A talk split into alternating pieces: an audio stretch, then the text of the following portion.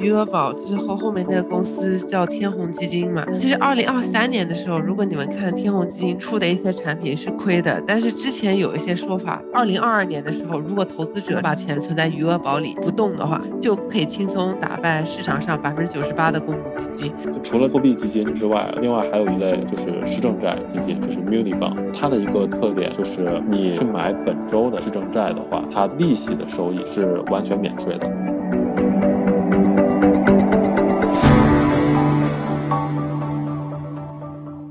大家好，欢迎来到北美金视角，我是坐标 Boston 的 Elaine 啊。今天呢，我们请到了我的好朋友 Charles，还有我们的特邀观察员 Selina 来跟我们聊一聊这个债券基金的这个话题。Hello，Selina，Hello Charles，哎，大家好，又来参加这个节目了。哎，怎么想到要聊这个债券基金的话题啊，Selina？其实你之前跟我提过的。就是这个比较火嘛，我之前也不是特别了解债券基金这方面，但是最近债券方面的事情比较多，因为那个 interest rate 增加了很多嘛，也是因为 inflation 增加了很多，然后美国的呃央行就是就是一直在提高那个基准，后来就有一系列的银行倒闭了，比方说硅谷银行 Silicon Valley Bank。还有一个 Signature Bank，后来大家知道瑞信嘛，也被收购了，就因为瑞信情况也不妙。基本的情况主要就是 interest rate 增加了太高。那对于债券来说，那就是呃价格会降低很多。像 S V B 大家也是听到过的，它有一个问题就是叫 hold to maturity。这种在账面上面做账的时候呢，它是只要你像这种债券，你只要一直不兑现，一直一直持有到最后到期，那你肯定可以拿到那个利息。所以说，不管在现在利利率市场是什么样的，大家都不会去呃改变这个账面的价格，但是。嗯，他好像因为有那个流动性的问题了，所以他必须要提前出售这些债券，所以嗯，他这些 hold to maturity 的东西呢，就亏损的特别严重。嗯，所以我们我们想要了解一下这个债券基金的问题。最近好像是回暖了吧，因为股票也涨得比较好，然后央行也打算停止继续加息了，所以说我很希望可以从专业人士那听到一些这方面的知识。对，是因为其实我记得去年的时候，还有一些嘉宾给予我们一些投资者建议，希望可以配一些债券在自己的投资组合里边来规避一下风险。我自己也偷偷配了一些，所以我也很关心说这些债券它的表现怎么样，未来有什么样的一个跟股票基金或者是跟一些其他的这个交易品种什么样的区别，我也很好奇啊。那我请到了我的好朋友，他在这个债券基金公司里边从事量化研究分析的工作，而且从事很多年。是很资深的这个分析员 Charles，Hello Charles，跟大家打个招呼吧。Hello，大家好。那我们就直入主题了。我想问一下，什么是这个债券基金呀？然后和这个 ETF 有什么区别呢？基本。嗯，好的，好的。我觉得，假设大家都是可能对债券这方面不太了解吧，那我可以从就是债券它本身的一些概念先打一些比方。就比如说，像我们可能都比较熟悉的股票，一般就是一个价格在涨或者跌嘛，就是大家去炒股的话就会知道。然后像债券的话，如果说我们想去买一支单独的债券的话，那么其实它除了这个本身的价格之外，它还有一些本身其他的一些特点。比如说一张债券，它在发行的时候，它会有一个票面价值是固定的，然后另外它会有一个到期的期限，就比如说它可能会是五年到期啊、三十年到期啊这种。然后到期的时候，它会预期。由这个发行债券的公司来偿还，或者发行的主体啊，因为它也可以是一个国家发行的，比如说国债，来偿还这个到期的票面价值，也也就是本金。一般比如说像美国这边可以是一千美金，是一个比较常见的数字。然后债券在它到期的过程中会有一个叫票息的东西，它英文叫 coupon，就是说每隔一定固定的期限或者是不固定的期限，它会应该大部分是固定的吧，就是它会给投资者去类似于分红一样去支付一个这个票面的利息。这个票面的利息可以是固定的，也可以是浮动的。比较简单的就是固定的，比如说到期一千美金的一个。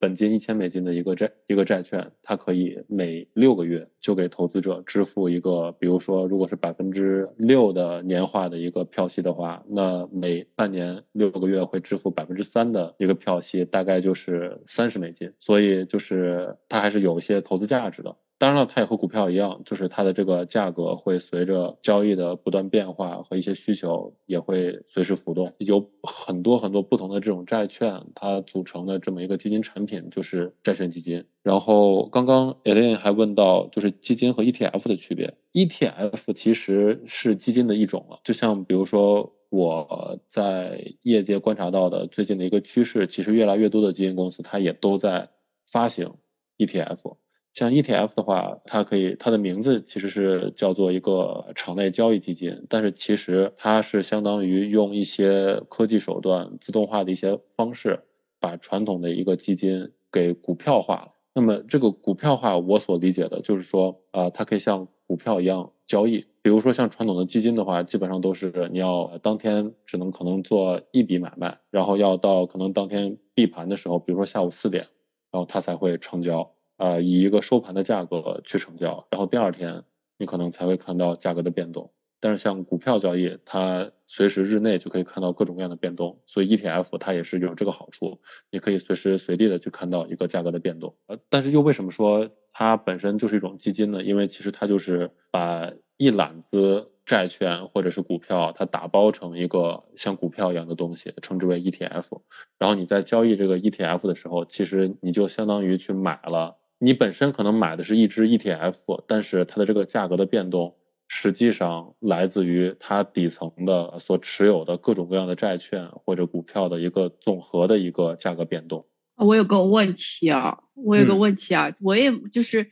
我有买债券类型的或者是 CD 嘛，就是都是这种呃固收类的，然后在那个。呃，我自己的 broker 那边用到的会也会投资一些就是债券基金嘛，他们有给你选择的。对，去年我就看，然后就是亏损嘛，到现在还是亏损。但是那个 SP five hundred 的你知道的，已经是从低位涨回来了，就是 return 是正的，所以 SP five hundred ETF 是涨是正的，然后那个是负的。那原因就是你刚才说的这个原因对吧？虽然它是应该是一个派息的一个呃。投资产品，但是它是跟底层有关，所以它还是亏的，是吗？先问一下，你你刚刚说的这个买的这个 CD，呃，和其他的，它是就是单独的某一只债券，还是说它是一个 ETF 或者基金？我说的是我投资组合，关于呃固收的是有一些是 CD 的。CD 的没有什么问题，因为我就是相当于 hold to maturity。我说的是 Vanguard 这些，他们会有自己的债券基金嘛，然后那些目前 year to day return 是负的嘛，你就想说是原因是什么呢？对对对，这个的话，其实是因为呃，就是从资产从大的资产类别上来讲的话，就是在不同的宏观经济条件下面，就不同的资产类别，它的这个是涨或者是跌，它会有一些不同的走势。就比如说这个可能就会就会跟这这种宏观的这种投资更相关了。呃，我其实还不是一个很专业的在这方面的，就是我个人的理解啊，就是说在从去年到今年一个就是大环境加息的情况下。就是一般对呃股票啊，或者是成长型股票，或者是这种高收益的债券，它的这种预期的收益会对这种政策利率是加息还是减息会更敏感。就比如说，如果是加息的话，那么这种高风险类别的资产，像股票、像高收益债券，它的这种跌幅就会比较大。如果是减息的话，那经济情况是比较乐观的，就是央行它会鼓励大家多去投资，然后从一些这种资产内部的这种定价角度去分析的话，啊，也是同样的，就是说股票和高收益债券这样的高风险类资产是会受到这种鼓舞，所以它会涨得比较好。所以在大环境，在经济就是宏观经济大环境这种加息的这种环境下面的话。像一些债券基金，它如果里面持有的这些债券是一些高收益债券，这个可能后面会提到，会特别提到，就是说它的本质是一些风险级别比较高的，就是债券一般都有些评级嘛，现在评级会比较低一些。嗯，这种债券它一定程度上都相当于从它的这个价格波动的角度，其实已经相当于一些。波动比较小的股票，它其实和和股票的这种相关性是很高的。那么如果说这个债券基金里面持有很多这样的债券的话，那么在这种加息的浪潮下，它的这个价格跌幅就会比较大一些。哦，你倒提醒我们了，就是大家不要觉得以前觉得这种 fixed income 的好像是就是风险比较低的一种产品，相对于股票来说，呃，然后那个我们现在买 ETF，它和股票 ETF 一样，我们需要看一下里面的。呃，这些标的是什么？突然又提醒到我，像二零零八年，很多人自己都不知道买了一个 ETF 和那个 Lehman b r o t h e r 有关嘛，然后那个就一下子亏损了很多。所以大家在买 ETF 的时候，还是要看一下里面的成分是什么。呃，所以你你可能在风险不大、波动不大的情况下还好，突然有一些特别的事情的时候，就波动很大了。嗯，特别好。就是我们现在在聊到这些基金嘛，有哪些地方是一些发行公司啊？嗯，呃，基金公司的话，其实美国跟中国都有些很大的公司。先从美国说吧，因为像美国，我觉得可能大家比较常去买基金的一些渠道，比如说会有自己公司的一些养老金账户啊，呃，像美国这边就是 f o r One K，然后呃，国内的话，它会可能会有一些这种呃呃券商的这种。呃，投资平台或者是像比如说同花顺啊之类的，这在这些里面，其实我们就可以看到很多不同的基金，它都是冠名在这个基金公司之后的。像美国这边比较大的就会有 BlackRock、贝莱德，然后 Vanguard 领航，然后像 Fidelity 富达或者 PIMCO 太平洋投资公司，然后像中国比较大的一些，就比如说有易方达，然后广发基金、华夏基金，呃。就是这些都是综合类的，它很大的一些基金公司，然后它会它也会发很多不同的基金产品，就是每一个基金公司它都会发很多不同的基金产品，就是它会它会互相在不同的这种产品细分类别里面去竞争，这样。美国的我们比较熟悉嘛，然后也有自己的四零一 k 可以做选择，一般不同的 broker 四零一 k 跟公司也有关系，有什么选择？国内的话。我不是很了解，我就是会用，嗯，就是支付宝，支付宝里面会有一些可以投资的债券基金，你觉得是一种常用的渠道吗？哎，我听我国内朋友也是比较推荐直接在支付宝上买。对，因为一般我们里面会有一些钱存在那边，然后我看 performance 还真的是。说不清楚的，他他会在那边会标注这个风险比较高，这个风险比较低，风险是中。然后去年好像 performance 有的不是很好，对，嗯，对的对的，因为像就是你实际上去选择基金产品的时候，它其实我觉得可以从两个维度来说，一个就是其实是去选一个投资的资产类别，比如说你是投股票还是投债券，相应的一个基金产品就会有不同的一个风险。啊，然后另外一个，其实每一个基金它都是由专业的团队来管理的嘛，所以它其实也是在选一个投资团队。其实余额宝之后后面那个公司叫天弘基金嘛，然后其实二零二三年的时候，如果你们看天弘基金它出的一些产品是亏的，但是之前有一些说法，就是说二零二二年的时候，如果投资者只要把钱存在余额宝里不动的话。就可以轻松打败市场上百分之九十八的公募基金，就是就是就是，其实每个市场都不一样，就是有一些人会会愿意说把钱存在那儿，但是跟市场也有关系。就是我想了解一下债券基金，呃，有哪些种类呢？因为我就感觉挺复杂的啊，这个跟比股票 ETF 复杂多了。股票嘛就是股票，只是说我们要了解一下。是小盘股还是大盘股，对吧？或者是 ARK 这种很 active management，或者是另外一种 passive，像 SPX 的这种，这个我好像还是比较知道的。那债券我觉得太复杂了，有刚才你说到的有政府的，对吧？有政府发行的，那还有呃公司发行的，嗯，然后又不同的基金经理在运行什么的，就觉得好像水也挺深的。你可以给我们讲讲有哪些种类？还有就是不同的种类，呃，又适合什么样的人呢？投资需求是什么？好的，好的，啊，那那像刚刚也 Elen 他提到的，呃，像那个天弘的呃余额宝，其实它就是呃一个比较好的例子，呃，它就是一个货币基金。然后像债券呃基金的种类的话，它其实根据每一个基金里面投资的债券的种类的不同，啊，它也就被分类成。不同种类的债券基金，像呃刚刚说到的这个余额宝这个货币基金，它就是比较大的一类。呃，像货币基金的话，它其实呃主要投资的各种债券是基本上是六个月以内或者甚或者是一年以内到期的各种短期债券。像我所了解到的，主要有三大类。第一类是政府政府债券，比如说像国债，或者是一些政府机构发行的债券。啊，然后像呃第二类的话，可以是一些商业银行或者商业公司他们发行的一些，比如说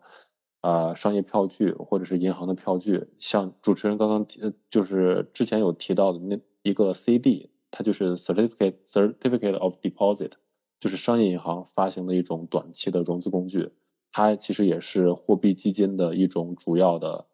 啊持有的债债券种类。所以，像一像其实专门有一种的这种货币基金，它其实会专门的投各种银行发行的这种 CD。呃，像美国，它最近还比较流行一个各种商业银行会发会会会比较吸引投资者去开户去存一些这种短期的定期的高收益的一些这种 saving account。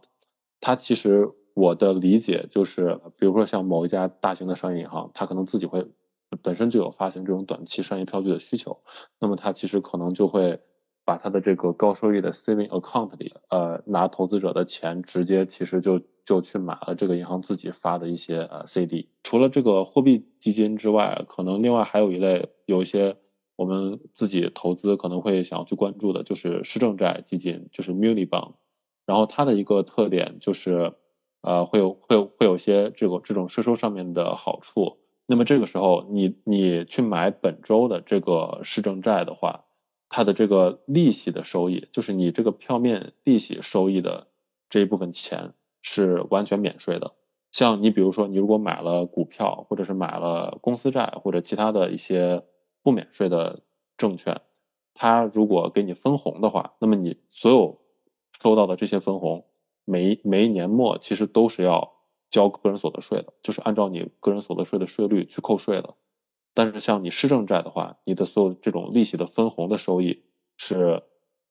呃，像我刚刚说的这种情况，你居住在一个州买了本州发行的市政债，那么这部分收益是完全免掉了。哦，这个很大耶！你说的就是 dividend 完全是免息吗？如果是市政州的？是的，是的，是的。啊，对，然后然后然后同时它也免联邦税。哦，那那很多，因为大家可以了解一下美国这边的税收有不同的等级嘛，根据你的收入来，这个但一般肯定是百分之二十几、百分之三十几的 capital gain 嘛，它取决于短期和长期，对吧？长期的 capital gain tax 是百分之三十几、一百，对，短期是百分之二十，还是很大的。这个其实和 capital gain 不太一样，capital gain 哦，它不一样，好像还是要交的。对对对，我刚刚说的，它这个呃应该是叫 interest，就是你如果看年末的税表的话，应该有一个专门叫 interest。对，只有只有 interest 是免税的。capital gain，比如说你九十块钱买了一个债券，然后可能它涨到了一百，然后这个时候你把它卖了。这个是 capital gain 还是要交？是 capital gain，对这个哦，这个还要交哦。但是哦，我想起来了，因为我们就算买其他股票 ETF，它有它也会以 dividend 的方式来付的。然后那个这个 dividend 如果是市政市政债的基金的话，dividend part 这一部分是不用交税，对吧？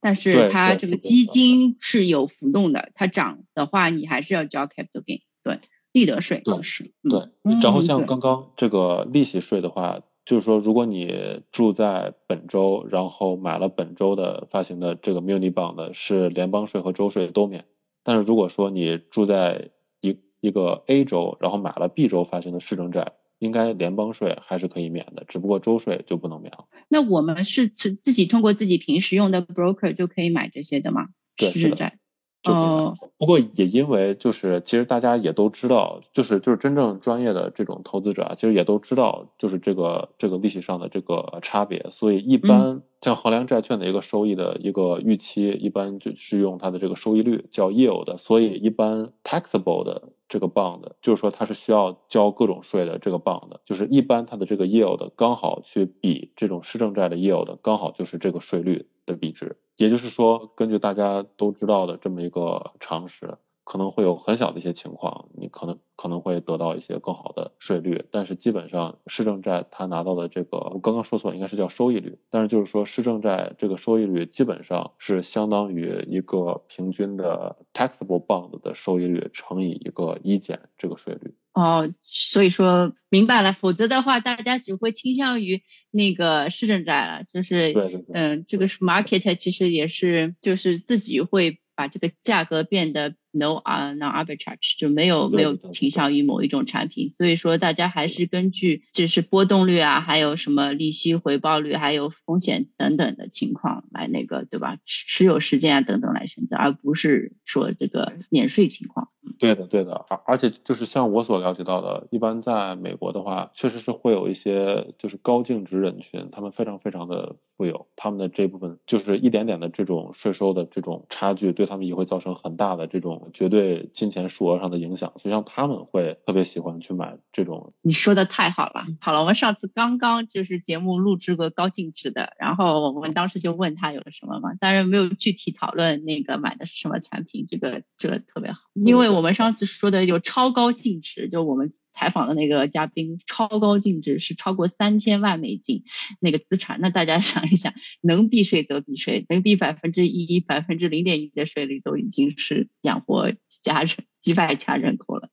对，嗯，是的，是的，对，嗯，好的。好，然后呃，接着讲其他的这个债债券类型，就是像刚刚有说到这个货币基金，还有。呃，市政债基金，然后另外可能还有呃比较大的主要的一类就是公司债，就比如说像根据这这种投资级别，就是就是债债券它一般都会有一个评级嘛，根据就是发行的各种公司的一个评级，呃，主要是由三大评级公司给的，分别是啊穆迪、标准普尔和惠誉，就是 Moody、Standard Poor and Fitch，就是他们会给一些这种评级，呃，一般在三个 B 以上的。我们就是叫一个 investment grade，叫投资级债券。然后这一部分的债券，其实在就是投资市场上也被称之为 core，就是像比如说像我们自己去一些各大这种公司的基金公司的平台上面去看他们的一些基金产品的名称的时候，可能就会看到这个 core fund 或者叫 core bond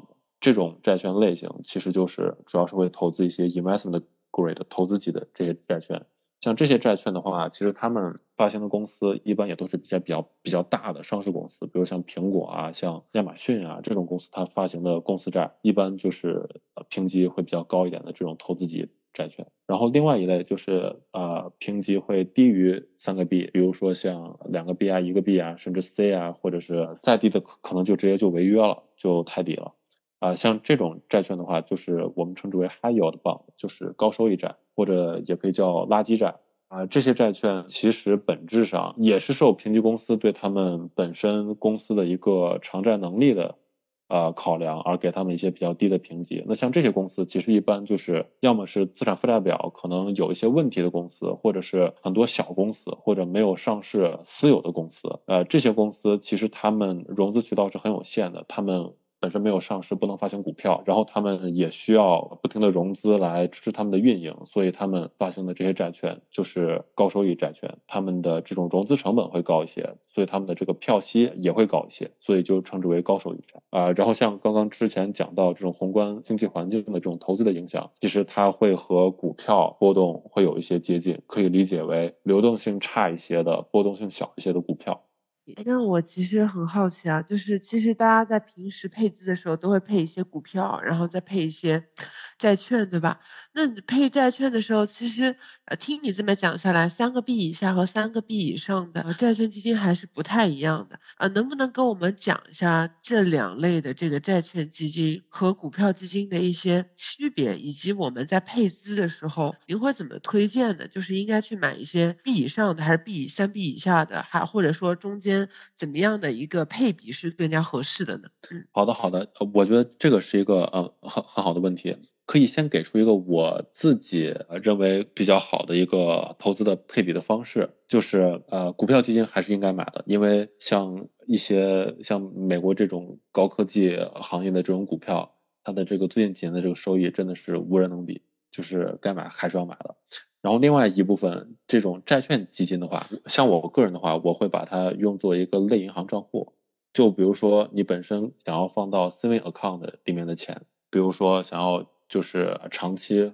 放到一个比较安全的地方，不去动它的钱。那么你可以会选一些呃预期收益可以比较稳定一些的，但是又比呃银行账户的这种利息要高一些的债券，然后以一个自己比较舒服的一个比例去分配股票基金和债券基金或者银行账户的这么一个比例就好。对债券基金的选择这一块儿，其实我个人的建议是，还是要去看每一个基金产品它历史的一些这种收益率啊，它的这个波动性啊，最好是波动性越低越好。因为如你如果把它当做一个类银行账户的话，你肯定是不希望这方面发生一些亏损的。具体是哪一类的债券基金的话，我觉得这个是要参考到可能不同的一些经济环境。这个可能对专业性可能会有些要求，就比如说像最近两年加息的这个环境的话，最好的其实就是买直接去买货币基金。像现在美国的货币基金的这个利利息率已经到百分之五，甚至还要高了。它最近加息就已经加到了五点三了吧？啊，到到后面就要加到六好像。这个谁都不知道，呃，不过有可能，有可能，但是现在确实是加到五点三了。当然，它后面也可能会再降回来。但是在没有降回来之前，这个真的是很稳的一笔收益。这这也就是为什么，就是回到开题，像主持人提到的 S V B 银行之类的，他们为什么会倒，就是因为货币基金这边利率太高了，所以很多私人投资者把钱从银行账户里面提出来，去投到货币基金里。然后，但是货币基金又不是银行的资产，所以银行他们的这种资产在净流失，他们就会受到很大的冲击。像一些中小银行，他们倒其实就是因为这个。我早点那个采访你就好了。我之前就是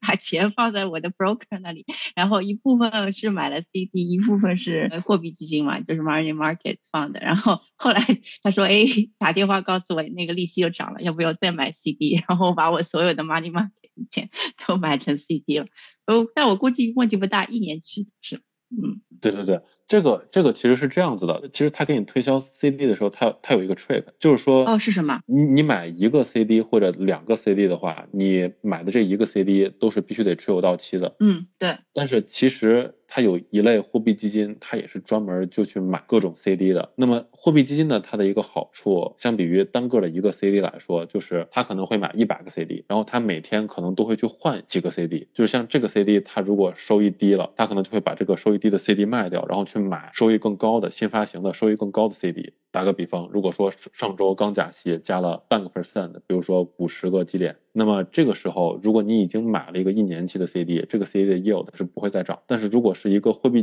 基金的话，它其实会在这个加息加完之后，这一周新发行的这个 CD，它会反映出来这个加息的幅度。那么这个时候，货币基金里面的这个这个这个成分，它就会去买这种更高收益的 CD 来替换掉一些收益更低的 CD。所以在加息的一个环境中，你会看到货币基金它的一个收益其实是慢慢的一个水平。上升的一个趋势，但是如果你只买了一个固定的期限的 CD 的话，就这个利率就不变了，就是一条水平线。当然有一个好处，就是说在降息的环境中，你如果提前买了一个一年期的一个很高的收益的一个 CD，你就会把这个高的这个利率给 lock 住，给锁住。那么当货币基金它没有新的这种高收益的债券去买的时候，它的这个利率是在慢慢的降，它的收益率在慢慢的降。但是这个时候你提前锁住了一年期的一个高利率，这个时候你是做了一个比较好的选择。对我的 broker，他就是跟我讲的，他就感觉就是说，嗯，这个利率已经很高了，五点五了或者五点三了，这个 CD 还是值得 lock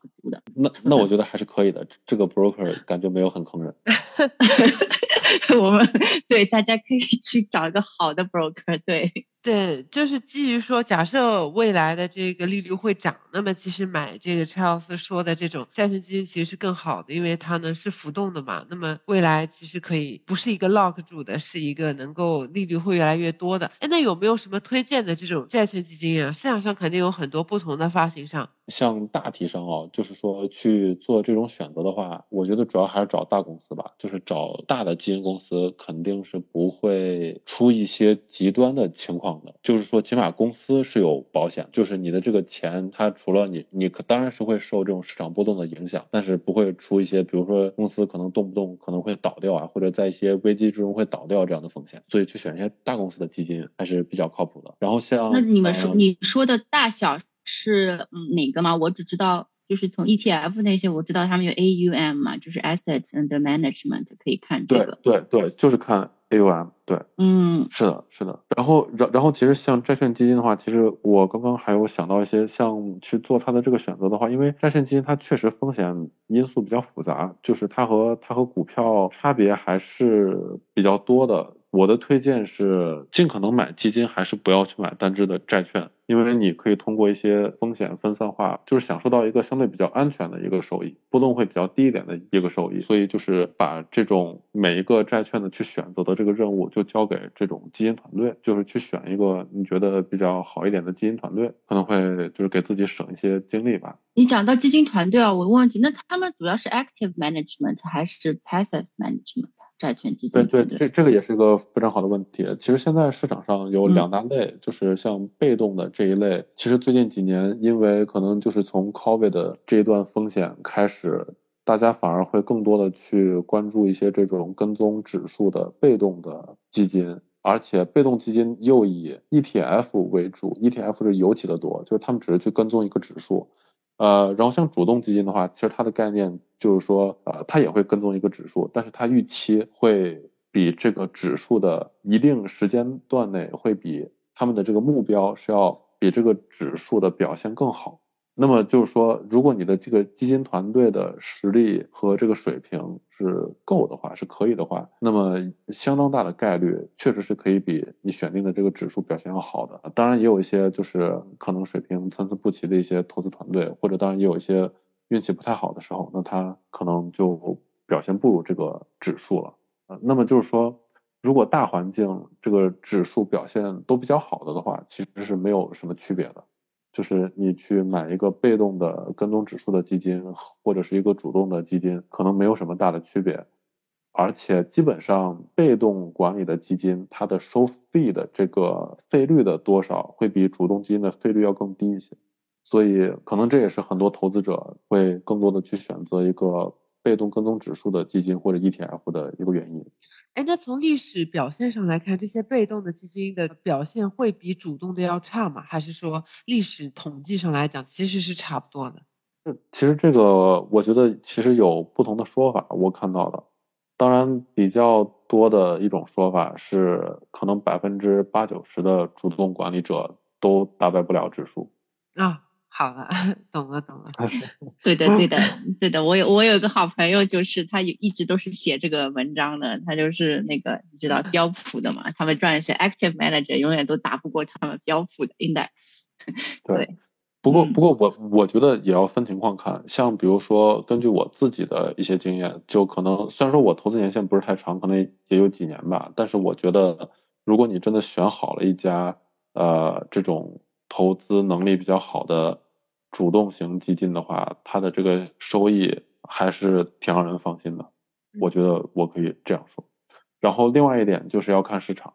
如果你就是了解中国的股市的话，你如果在中国的股市去做一个被动的跟踪指数的这么一个股票基金，那么可能很多人在某一些年份会亏得很惨。所以像在这种不同的市场的话。你如果有一些投资的技巧或者是能力，那么主动型的基金确实可以比被动型的基金在某一些时间段可能要表现的确实要好好很多。对，所以就是我是觉得要分情况去看。好的，那个之前我也稍微提到了一下国内的那个投资方法，就是像我的话，用支付宝上面有好多好多的基金可以选择。那我想再问一下，可以跟我们具体讲讲中美债券基金的区别吗？那个。我们这边的很多听众是在中国的，然后我们几个今天主持人我们都是美国，对那个美国比较了解，想听听你的建议。好的，好的，呃，其实我对于中美债券基金的了解，可能也主要是从一些产品上面的分类，包括一些可能比较基础的一些这种政策上的一些了解。我所了解到的可能最主要的一个区别，可能也是很多人不知道的一个区别，就是像因为我从小也是在国内接触到国内的一些商业银行环境嘛，可能会天然的认为，比如说一个国家它的央行要降息或者是要加息，它的这个呃利息会直接的反映到我们的个人的银行账户里。其实中美在这方面是不一样的。像在中国的话，中国人民银行它如果决定加息或者减息，它直接影响到的是各大商业银行里面的一个定期存款的一个利率。然后像美国这边的话，其实各大商业银行，甚至最大的几个商业银行，他们的自己的商业存款利率都是完全不受央行控制的，他们是完全自主呃市场化运营的一个对自己的银行存款有完全自主权的一个一类公司。那么像美国，它的央行美美联储，如果它要加息或者降息的话，它其实直接影响到的是银行间的一个隔夜拆借利率，或者是美国国债，它如果要发行短期利率，像比如说几周到期的美国国债，或者一个月到期的美国国债，它会反映到这些政府。机构发行的利率上面，而商业银行它的不管是活期利率还是存款这种 saving account 里面的这种利率，都是完全不受这种加息降息的直接影响的，除非是这个银行它想自己去涨它的这个利息，或者是去减它的利息。所以这个其实也就回到我们之前提到的两次的这个前段时间 S V B 呃 bank 它发生的这样一些事情，包括 Credit Suisse 的这个倒闭被 U B S 的收购，其实都是因为它的这个。啊，银行存款账户里面的这个利率的涨幅远远跟不上这个货币市场的涨幅，所以很多这种欧美市场里面的私人投资者都把钱从银行账户挪到了货币基金市场上面，所以银行它的这个存款就被抽干了，或者说抽离的速度非常的快，以至于它不得不破产。所以这也是很多中小银行在这种加息环境下面临的一个主要的危机的一个原因。听到挺紧张的，因为那个我们之前就说，这个央行每次增加利息，他们其实要考虑到。带来的一一系列的影响，对的，对的，对的，这个这个其实也是一个另外一个比较大的 topic，就就是说像像央行，它为什么知道了这些风险，它为什么还要加息呢？就是因为它其实主要的两个目标。一个是稳就业，一个是控通胀，但是它没有一个目标是去维持一个银行系统的一个稳定，所以在持续的这么一个未来相当于长一段时间内的一个高利率的环境下，说不定还会有一些别的风险，我们也不知道。嗯，大家要准备好。